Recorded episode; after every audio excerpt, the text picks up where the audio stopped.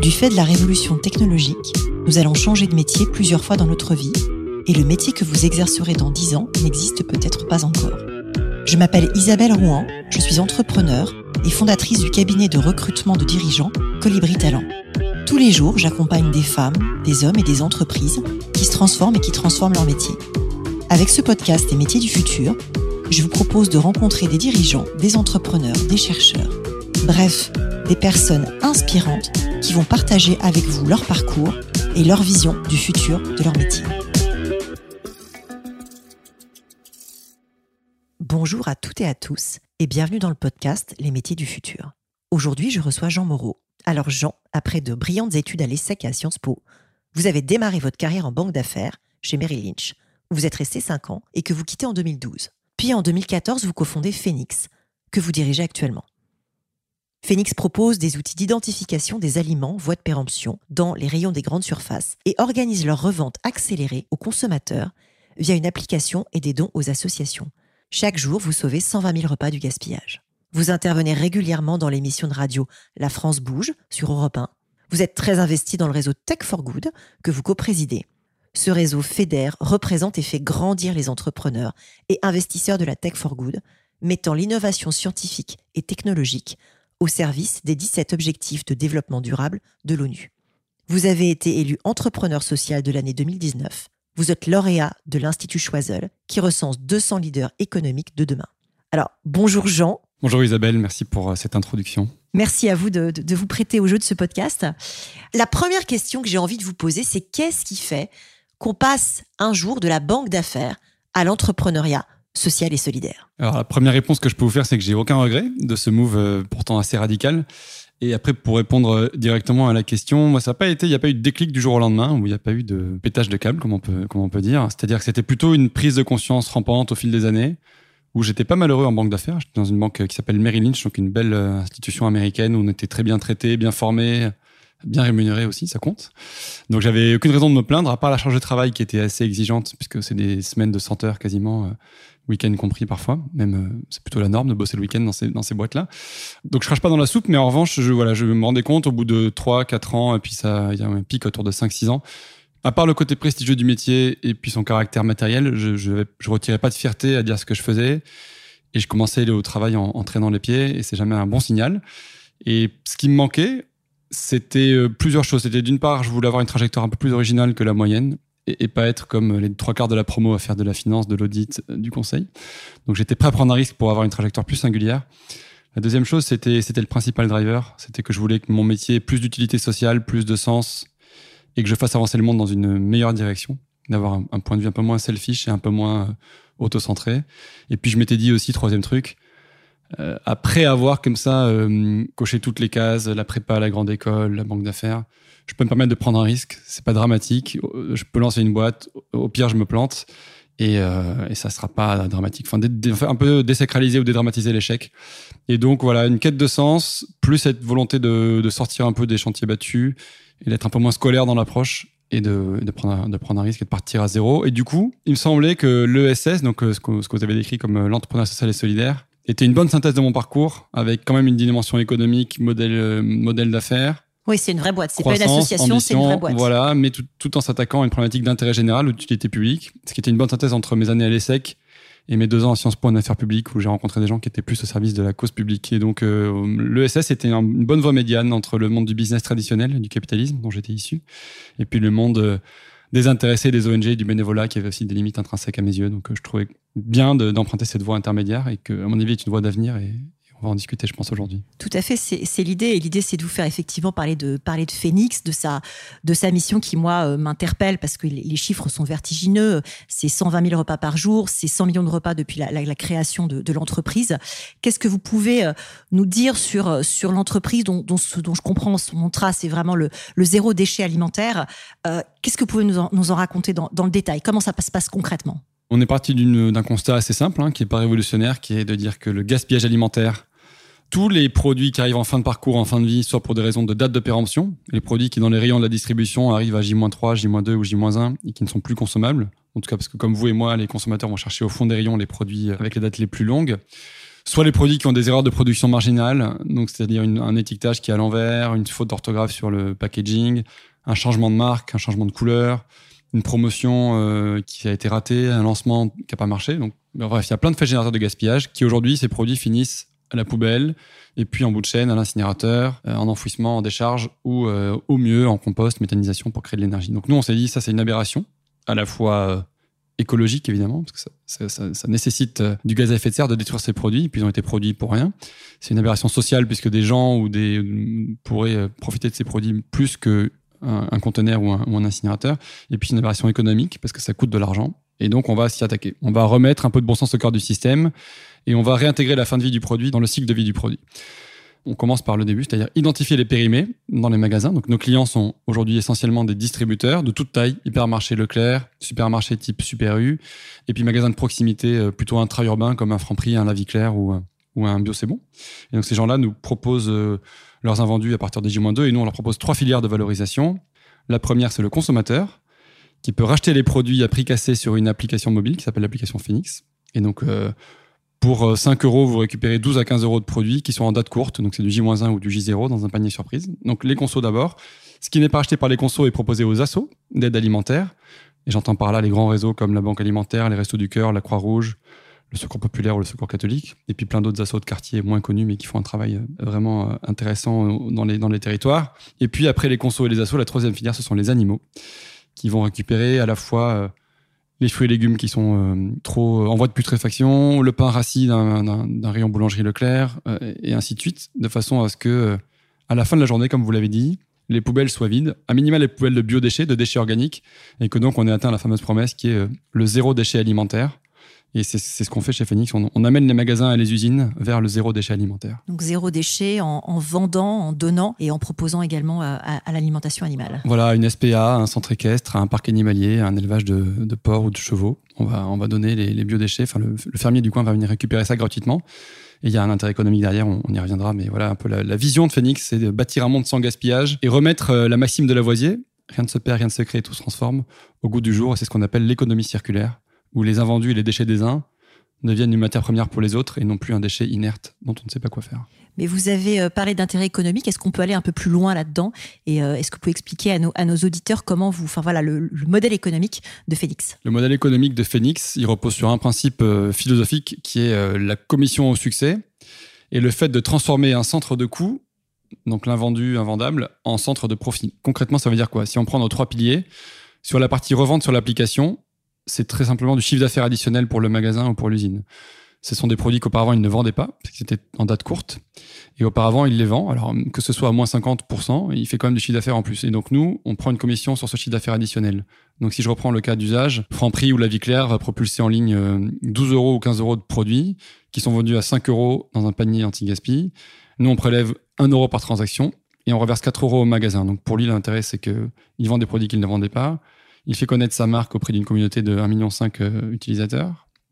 Et il fait venir en point de vente des nouveaux acheteurs.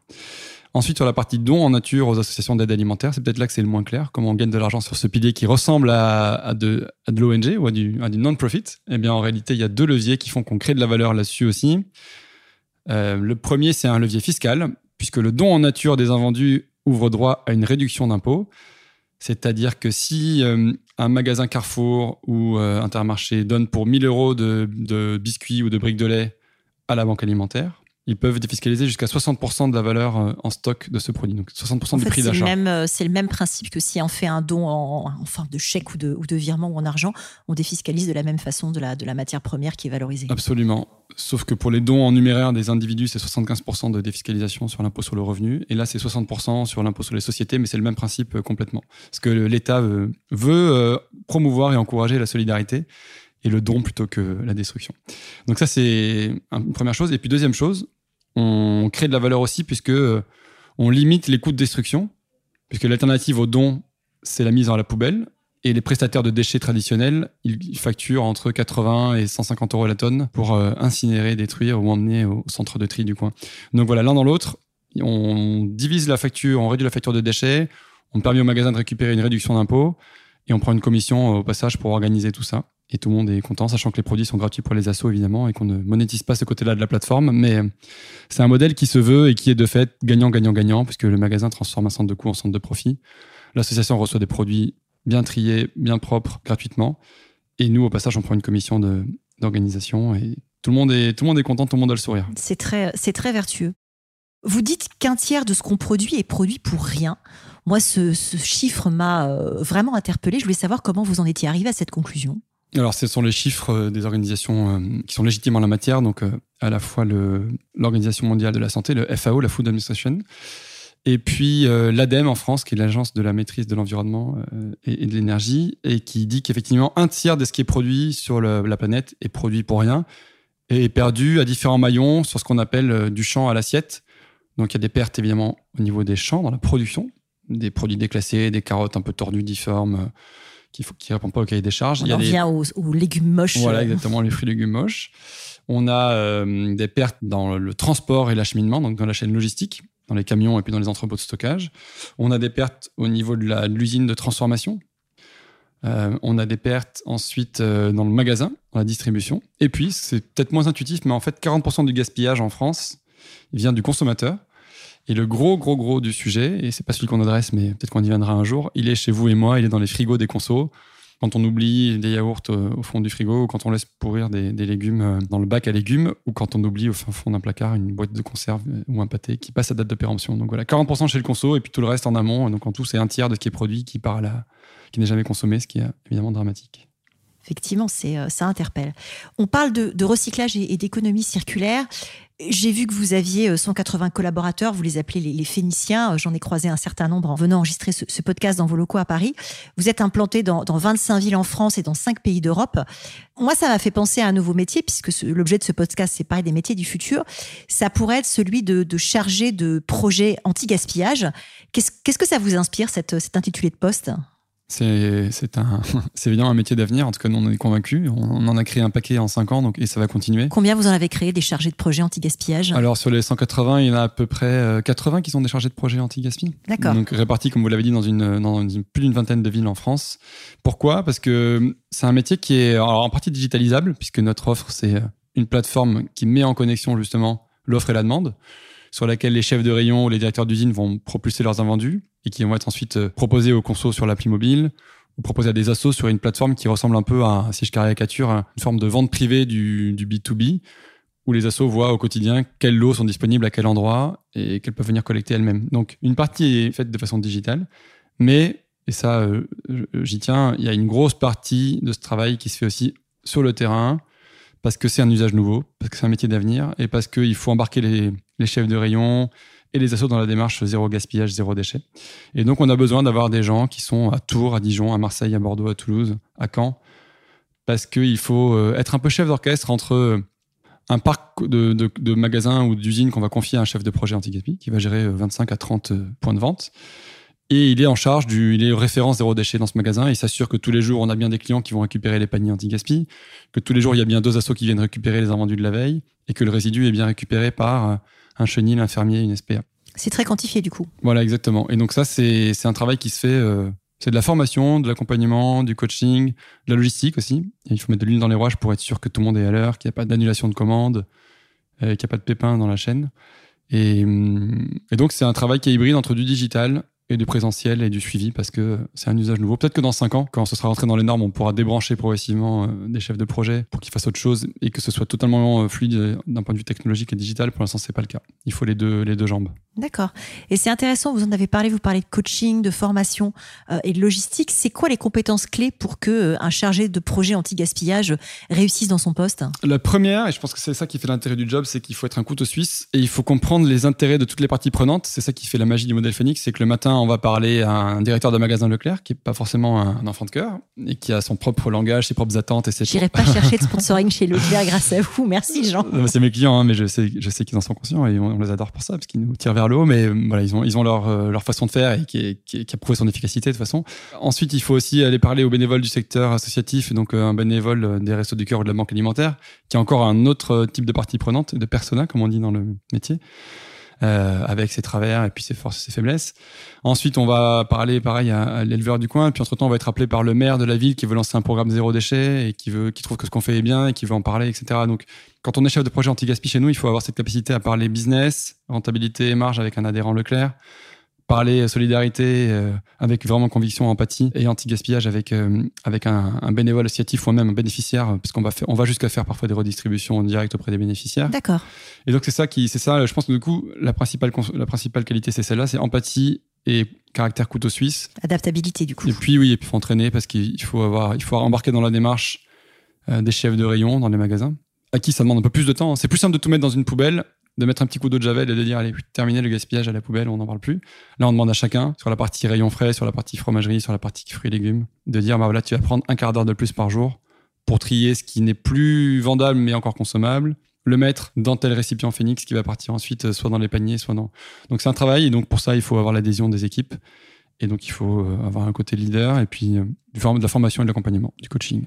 Très clair vous avez parlé de, de, vos partenaires, on a parlé de, de Leclerc, de Franprix. Euh, j'ai vu que vous aviez aussi, au-delà des enseignes, euh, des une entreprise comme Coca-Cola ou, ou Leroy Merlin, ça m'a un peu interpellé. Mm. Euh, il y a 5000 entreprises et commerces qui sont à vos côtés. Comment est-ce que vous allez les chercher? Il y a malheureusement pas de magie. On aimerait bien avoir que des appels entrants et que des contrats qui arrivent par la poste. Malheureusement, on a une démarche de proactive, de, de commercial. On est une boîte classique, donc il y a à la fois de ce qu'on appelle de l'inbound marketing, c'est-à-dire qu'avec la lumière qui est mise sur Phoenix, la, marque qui monte en puissance, et puis nos retombées presse, on a des appels entrants et on a des flux qui tombent directement sur la plateforme sans qu'on fasse quoi que ce soit. Mais c'est encore minoritaire. Et le reste, c'est de la chasse commerciale. Donc on a des, on a, euh, comme dans toute startup, on a saucissonné le process de vente en, trois temps. Donc il y a des gens qui font la téléprospection pour caler des rendez-vous. Il y a des gens qui vont venir, euh, qui sont des chasseurs qui vont venir euh, closer et donc signer le contrat avec soit des enseignes intégrées au niveau siège, soit des magasins indépendants franchisés au niveau du point de vente. Et puis ensuite, après la chasse, il y a la partie élevage et donc il y a des gens qui sont des chargés de compte, des account managers qui, une fois que le contrat est signé et que le client est dans la base, s'assure qu'il reste dans le temps, qu'il est content et qu'il s'y retrouve et qu'il est content de la, prestation qu'on lui, qu'on lui, qu'on lui sert. Donc voilà, il y a une démarche de conquête commerciale et de marketing B2B euh, et B2C. D'accord, donc conquête commerciale et trois métiers, le, le, le chasseur, enfin celui qui prend le rendez-vous, le chasseur et ensuite, euh, et ensuite l'éleveur qui est l'account manager. Vous avez élevé plus de 20 millions d'euros mhm. euh, en tant qu'ancien banquier d'affaires. Je ne sais pas si c'est un gros chiffre ou, ou, un petit chiffre. En tout cas, moi, il m'impressionne. Comment est-ce qu'on va euh, chercher euh, ce niveau-là de financement quand on est une entreprise d'utilité euh, sociale? C'est rare, franchement c'est rare et c'est une fierté d'avoir réussi à le faire. Jusqu'à présent, il y avait assez peu de, alors c'est pas pour me jeter des fleurs, mais on était, il y avait assez peu de boîtes qui avaient réussi à, sur des métiers comme le nôtre, avec des ambitions comme les nôtres, qui sont hybrides, hein, qui sont, on n'est pas juste une machine à cash ou une machine à rentabilité ou à verser du dividende, on a une mission sociale qui prend quasiment autant de place que la mission économique. Et donc en général, ça peut faire peur, ou en tout cas, ce que je constatais moi à l'époque, hein, en 2014, 2015, 2016, c'est que l'écosystème de financement de l'entrepreneuriat social et solidaire, ce qu'on appelle maintenant, euh, sous diverses acceptions, la finance solidaire, la finance verte, l'impact investing, euh, la finance responsable, à l'époque, c'était euh, très souvent une autre culture que les fonds de venture capital classiques. Et les gens, les fonds, sans jeter la pierre à qui que ce soit, avaient vu assez peu de, de boîtes avec des grosses trajectoires, et donc avaient des réflexes un peu petits bras, petits tickets, petite valorisation, petit montant, par tranche, donc compliqué du coup de, ouais, ça de, faire, compliqué. en, tout cas, en tout cas, il y avait une vraie déconnexion entre cet univers-là dans lequel j'avais un pied et l'univers des startups que je voyais à côté quand je voyais décoller des Blablacar, des Doctolib. Et, ça me paraissait bizarre qu'il y ait une telle déconnexion et qu'il n'y ait pas justement une voie médiane qui puisse réconcilier les licornes qui lèvent des centaines de millions d'euros en quelques semaines et puis les structures de l'ESS qui galèrent à réunir 500, 700, 800 000 euros. Et donc, voilà, on fait partie de ceux qui prouvent, on n'est pas les seuls, hein, il y en a plein d'autres maintenant, mais qui prouvent qu'on peut à la fois avoir un projet ambitieux, qui a du drive, qui a de la croissance, tout en étant au service de l'intérêt général. Est-ce que vous pouvez expliquer à nos auditeurs ce que c'est que du, venture capital? Parce que c'est un mot qui revient euh, assez logiquement quand on parle de start-up. Et vous qui êtes un ancien banquier d'affaires, je pense que vous l'expliquerez euh, mille fois mieux que moi. Le venture capital, c'est la traduction française, elle est un peu moins cool. C'est capital risque. Alors, euh, en dans, le, dans les paysages anglo-saxons, dans la culture anglo-saxonne, ils sont plus sur l'aventure. C'est une aventure avec la part de risque que ça, représente, mais aussi la part potentiellement de, de, bonnes nouvelles. En France, on appelle ça le capital risque. Donc, c'est tout ce qui est dans l'amorçage et le décollage. C'est c'est différent du capital développement, où là, on a des boîtes qui sont plutôt des TPE, PME, euh, matures, stables, à qui on va faire passer un nouveau cap. Le capital risque, le venture capital, c'est euh, au stade de, l'idéation ou de la création ou du décollage. Donc une, structure, un projet qui n'est pas encore tout à fait mature. Pas tout à fait rentable non plus. Qui a quelques centaines de milliers d'euros de chiffre d'affaires, parfois quelques millions, qui est en général pas au peu rentable ou non, la rentabilité n'est pas le cœur de focus. On est plus dans la conquête et la croissance, ce qu'on appelle l'attraction, donc le chiffre d'affaires et l'acquisition de clients.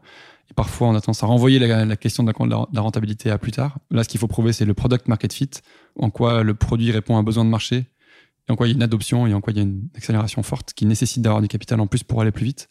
Et donc, capital risque, il est là pour ça, pour euh, bridge the gap, c'est-à-dire combler le, combler le, le, trou manquant dans la chaîne de financement, parce qu'en général, à ce moment-là, personne ne vous suit. En tout cas, pas le banquier, pas les subventions publiques non plus, parce que c'est encore trop risqué. Et donc, il y a des gens dont c'est le métier de prendre un gros risque. Et donc, en général, c'est euh, gros risque, gros retour, puisque c'est un métier qui est beaucoup plus risqué que le métier de banquier et de financeur euh, au long cours. Quand ça foire, ça fait mal, mais quand ça marche, en général, ça peut faire des x10, x50, x100. Et en général, on dit que sur 10 boîtes, sur 10 startups de venture capital, financées par un fonds d'investissement, qui aura un portefeuille du coup une dizaine de projets, on va dire qu'il y en a 6 qui meurent euh, dans les 2, 3, 4 ans. il y en a 2, 3 qui vivotent qui sont pas des cartons mais qui ne meurent pas et qui remboursent à peu près le truc. Et puis il y a une success story qui, qui est un carton et qui va euh, rembourser le portefeuille de 10 et qui va éponger les, les pertes sur les 6 qui sont passés au, au tapis. D'accord, c'est très, très intéressant comme, euh, comme analyse et comme ratio. Vous êtes rentable aujourd'hui, au bout de six ans? Nous, à l'heure où on se parle, donc euh, début 2021, nous ne sommes pas rentables. On l'a été, par contre, ce n'est pas un stress pour nous. Euh, d'ailleurs, tout est public en ligne. Donc, on a fait des très belles années de rentabilité en 2017-2018. On a dégagé plusieurs centaines de milliers d'euros de, résultats nets. Donc, on a fait la preuve intrinsèque de la rentabilité du modèle.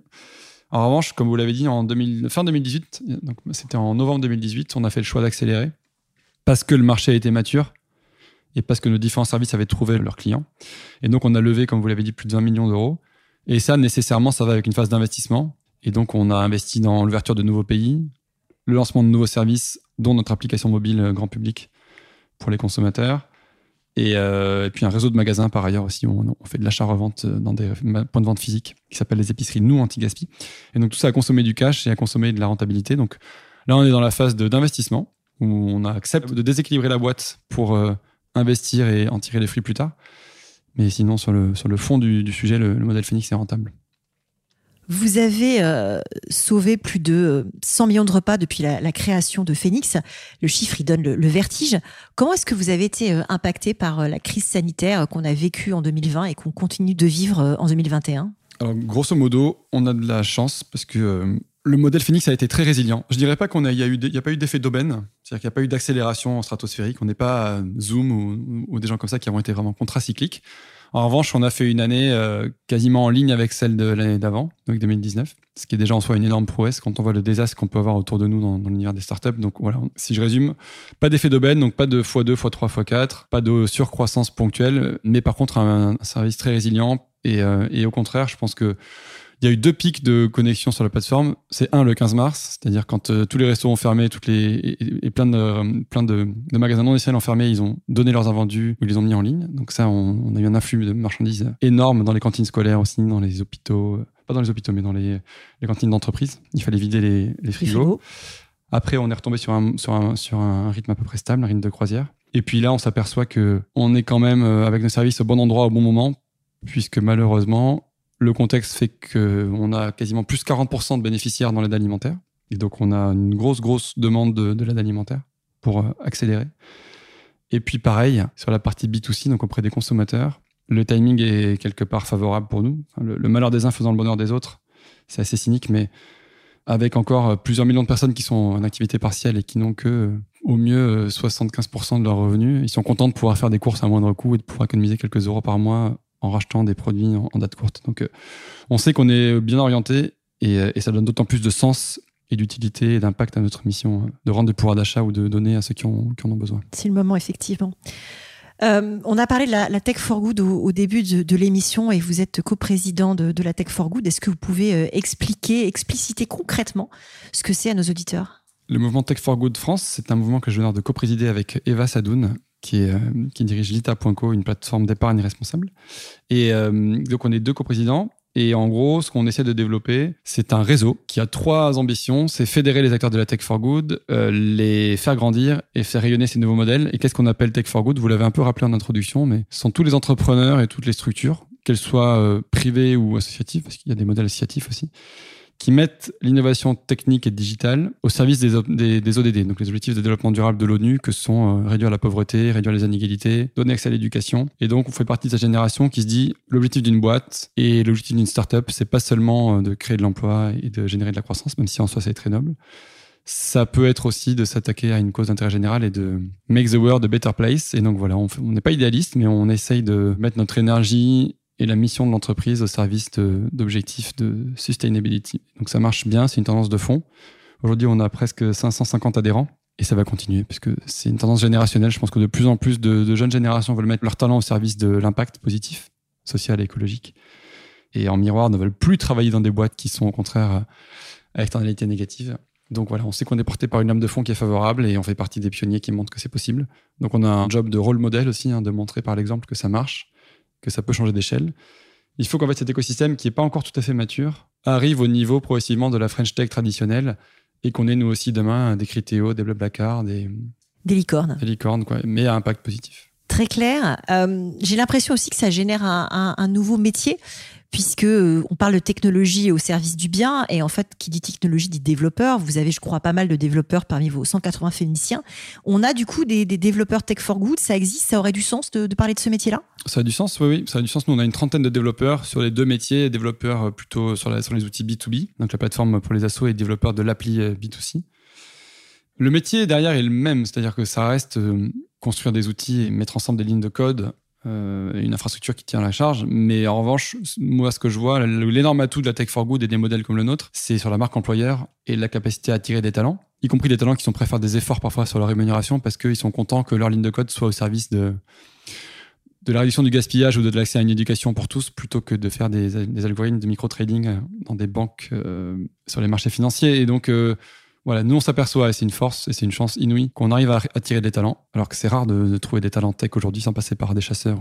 Je vous en remercie, c'est mon métier, c'est pour ça que Colibri Talent existe. Voilà, et donc tant mieux, parce qu'on a besoin, en, tout cas en direct, c'est très très dur. Euh, et, et, donc, ce côté supplément d'âme et ce côté mission euh, un peu métaphysique nous aident vraiment dans euh, la capacité à attirer des talents et dans la capacité à négocier aussi des packages qui soient plus raisonnables parfois que ceux du marché. Très constructif. Depuis votre poste de, dirigeant de Phoenix, comment est-ce que vous voyez, euh, de manière un peu plus générale, les changements sur les métiers liés à la technologie? Alors, moi, je vois, euh, donc c'est ce que je viens de décrire, c'est-à-dire euh, de plus en plus de développeurs qui sont en train de se dire comment je peux mettre mon, mon énergie, mes compétences techniques, parfois très rares, au service de, de la planète. Donc ça, c'est une tendance de fond. Il y a, après, il y a la tendance qui, qui, qui émerge aussi, c'est celle du no-code. Ou du low-code. Ou du low-code, ou même de la low-tech, hein, de revenir à des innovations un peu plus frugales et un peu moins lourdes en, développement. Euh, nous, on a aussi maintenant euh, investi, c'est assez récent, il y a un an et demi qu'on a pris conscience de l'importance de la data. Donc je pense qu'il y, a des, il y a des métiers qui sont autour de la technologie, pas directement des développeurs purs, mais des métiers de data engineer, euh, data scientist, qui sont là pour travailler tout l'or qu'on a dans les mains, parce que nous, on a, depuis maintenant 5-6 ans qu'on existe, la donnée de gaspillage de presque 3, 4, 5 000 points de vente. Et donc ça, c'est on doit en faire quelque chose. On doit euh, faire travailler cette data pour sortir des algorithmes de prédiction et remonter un peu la chaîne de valeur et ne plus juste une solution curative en aval, mais être une solution préventive en amont. Voilà, moi je dis que ces métiers-là ont un gros, gros, gros avenir avec plein d'outils maintenant qui existent pour traiter la data, des tableaux, des lookers, des amplitudes qu'on utilise chez nous. Donc je pense que de manière générale, la techno doit aussi, et c'est mon dernier point, ne plus être entre les mains de quelques experts au sein des boîtes, mais typiquement chez nos chargés de projet anti-gaspille, on fait beaucoup de knowledge management et on essaye de faire en sorte que chacun soit complètement euh, autonome sur Looker, sur Amplitude, pour aller sortir ses propres analyses, ses propres tableaux. Donc on a des évangélistes en interne et ensuite le but c'est que chacun ait un minimum de culture tech et, euh, et, data. Donc du coup, pour anticiper ces, évolutions, vous faites en sorte que la, culture de l'entreprise rayonne dans tous les métiers et tous les savoir-faire. Il y a d'autres choses que vous, que vous faites pour, euh, pour arriver à, diffuser, euh, à diffuser ces évolutions chez Phoenix? On fait beaucoup de pédagogie en interne et, on, explique aussi tous les changements. Et donc, euh, notamment, on explique pourquoi on, on insiste autant sur la tech et les outils, puisque de mon point de vue, en amorçage, la tech n'était pas décisive parce qu'on n'avait pas un afflux de marchandises qui nécessitait forcément de passer par une plateforme pour automatiser tout ça. Et à la limite même, c'était mieux de faire euh, things that don't scale, c'est-à-dire de faire des choses à la mano. En revanche, par contre, la, la, tech est le seul moyen pour moi de scaler et d'aller vite à, à l'étranger, vite au l'autre vertical, sans avoir à recréer à chaque fois un monstre de 150 personnes. Est-ce que vous pouvez expliquer le terme scaler? Scaler, c'est changer d'échelle. C'est un mot, je sais pas pourquoi on, je suis le premier à faire, du franglais, alors qu'en fait, il y a un terme français qui, marche très bien, qui a changé d'échelle. C'est l'effet des multiplicateurs. Avec un outil tech, avec un outil digital, une appli ou une plateforme, on peut traiter de façon automatisée ce que euh, un chef de projet pourrait mettre euh, beaucoup plus de temps à gérer, notamment le partage de l'information, la diffusion de l'information. Quand un entrepôt Danone met en ligne euh, 10 palettes de, biscuits, à l'époque, on avait un chef de projet qui prenait son téléphone et qui appelait 35 assos pour écouler la marchandise à la mano. Et dorénavant, ça se fait automatiquement. Dans l'entrepôt Danone, ils ont accès à la plateforme. Ils propulsent les, ils prennent trois photos, ils scannent le code barre et ça va directement être propulsé dans, dans les assos. Donc voilà, on gagne du temps on gagne euh, en efficacité et le chargé de projet n'a que, que, son cœur de métier, c'est-à-dire la, la, satisfaction du client, la satisfaction des associations caritatives. Quel conseil vous donneriez à un, un jeune aujourd'hui pour préparer son arrivée sur le marché du travail? De, Je pense de, de, bien réfléchir à ce qu'il doit faire, parce que je constate, pour l'avoir vécu, qu'on n'est jamais aussi bon et épanoui que dans un métier où on sait pourquoi on se lève le matin et, et où on est aligné entre ses aspirations personnelles et son quotidien professionnel. Donc ne pas être en dissonance et ne pas vouloir, euh, ce que moi j'ai pu faire, ne pas vouloir euh, à l'époque cocher des cases ou être à l'endroit où il faut être, mais vraiment s'écouter, comprendre ce qui nous anime et, et, suivre un peu cette intuition, quitte à prendre un risque. J'aime bien terminer par des, des questions qui sont un peu plus personnelles. Comment est-ce que vous conciliez votre vie professionnelle et votre vie personnelle? C'est un bon sujet et c'est pas simple. Moi, j'ai deux enfants, un qui a 4 ans et l'autre qui a une petite fille qui a un an et demi. Donc, euh, c'est arrivé en pleine croissance de Phoenix. À chaque fois dans des moments euh, pas souhaitables, c'est-à-dire des finalisations de levée de fonds ou euh, des signatures de gros contrats ou des, grosses sessions de recrutement. Mais, c'est toujours des super nouvelles, évidemment. Bon, au départ, c'est beaucoup de sacrifices. Hein. Pendant 2, 3, 4 ans, c'est sûr que c'est presque, j'ai bossé, je pense, plus qu'en banque d'affaires. Pas en horaire, mais en intensité mentale et en, charge mentale, en fait. C'est-à-dire que j'étais plus maître de mon emploi du temps. Si je voulais rentrer à 19h, 19h30 pour voir mes enfants, je le faisais et je le fais toujours, quitte à rebosser deux heures après. En revanche, on est toujours dans un sentiment de culpabilité où euh, si on bosse pas 2-3 heures, ben, c'est 2-3 heures qu'on aurait pu faire, euh, mettre à profit pour faire avancer Phoenix. Donc, euh, ça que je trouve le plus dur, c'est d'arriver à débrancher mentalement. Mais maintenant, ça va mieux. Hein, quand la boîte est structurée, quand on a passé. Il euh, y a un peu trois étapes dans l'entrepreneuriat. Il y a ce qu'on appelle le start. On, démarre, quoi. On part de zéro, on construit une marque, on construit un produit, on construit un, début d'équipe. Ensuite, il y a le build, la phase de, de, consolidation, où là, on va commencer à recruter des managers, mettre en place une strate de management intermédiaire, mettre en place des process, mettre en place euh, les moyens financiers de nos ambitions. Et puis ensuite, il y a le run, et qui est plus de la gestion rythme de croisière. Maintenant, on est plus dans cette phase-là. et donc, ça, c'est plus gérable en tant que. Pour concilier la vie perso et la vie pro, j'ai des équipes sur lesquelles je peux m'appuyer et je suis moins essentiel dans, dans le quotidien. Est-ce que vous pourriez me décrire une de vos journées type alors je dirais pas que j'ai des journées types, mais si je caricature, je divise mon temps en quatre blocs à peu près équivalents. J'ai un, bloc de commercial. Vous verrez, enfin les gens qui se lancent dans l'entrepreneuriat ou qui sont intéressés par ces métiers-là, vous verrez que les fondateurs ou les cofondateurs sont longtemps essentiels dans le cycle de vente, puisque en général les gros clients notamment veulent parler aux cofondateurs ou aux fondateurs fondatrices. Donc j'ai encore euh, un quart de mon temps qui est là-dessus. Ouvrir des portes, faire les gros rendez-vous qui comptent, débloquer des rendez-vous avec des avec des CEO ou des, des DG.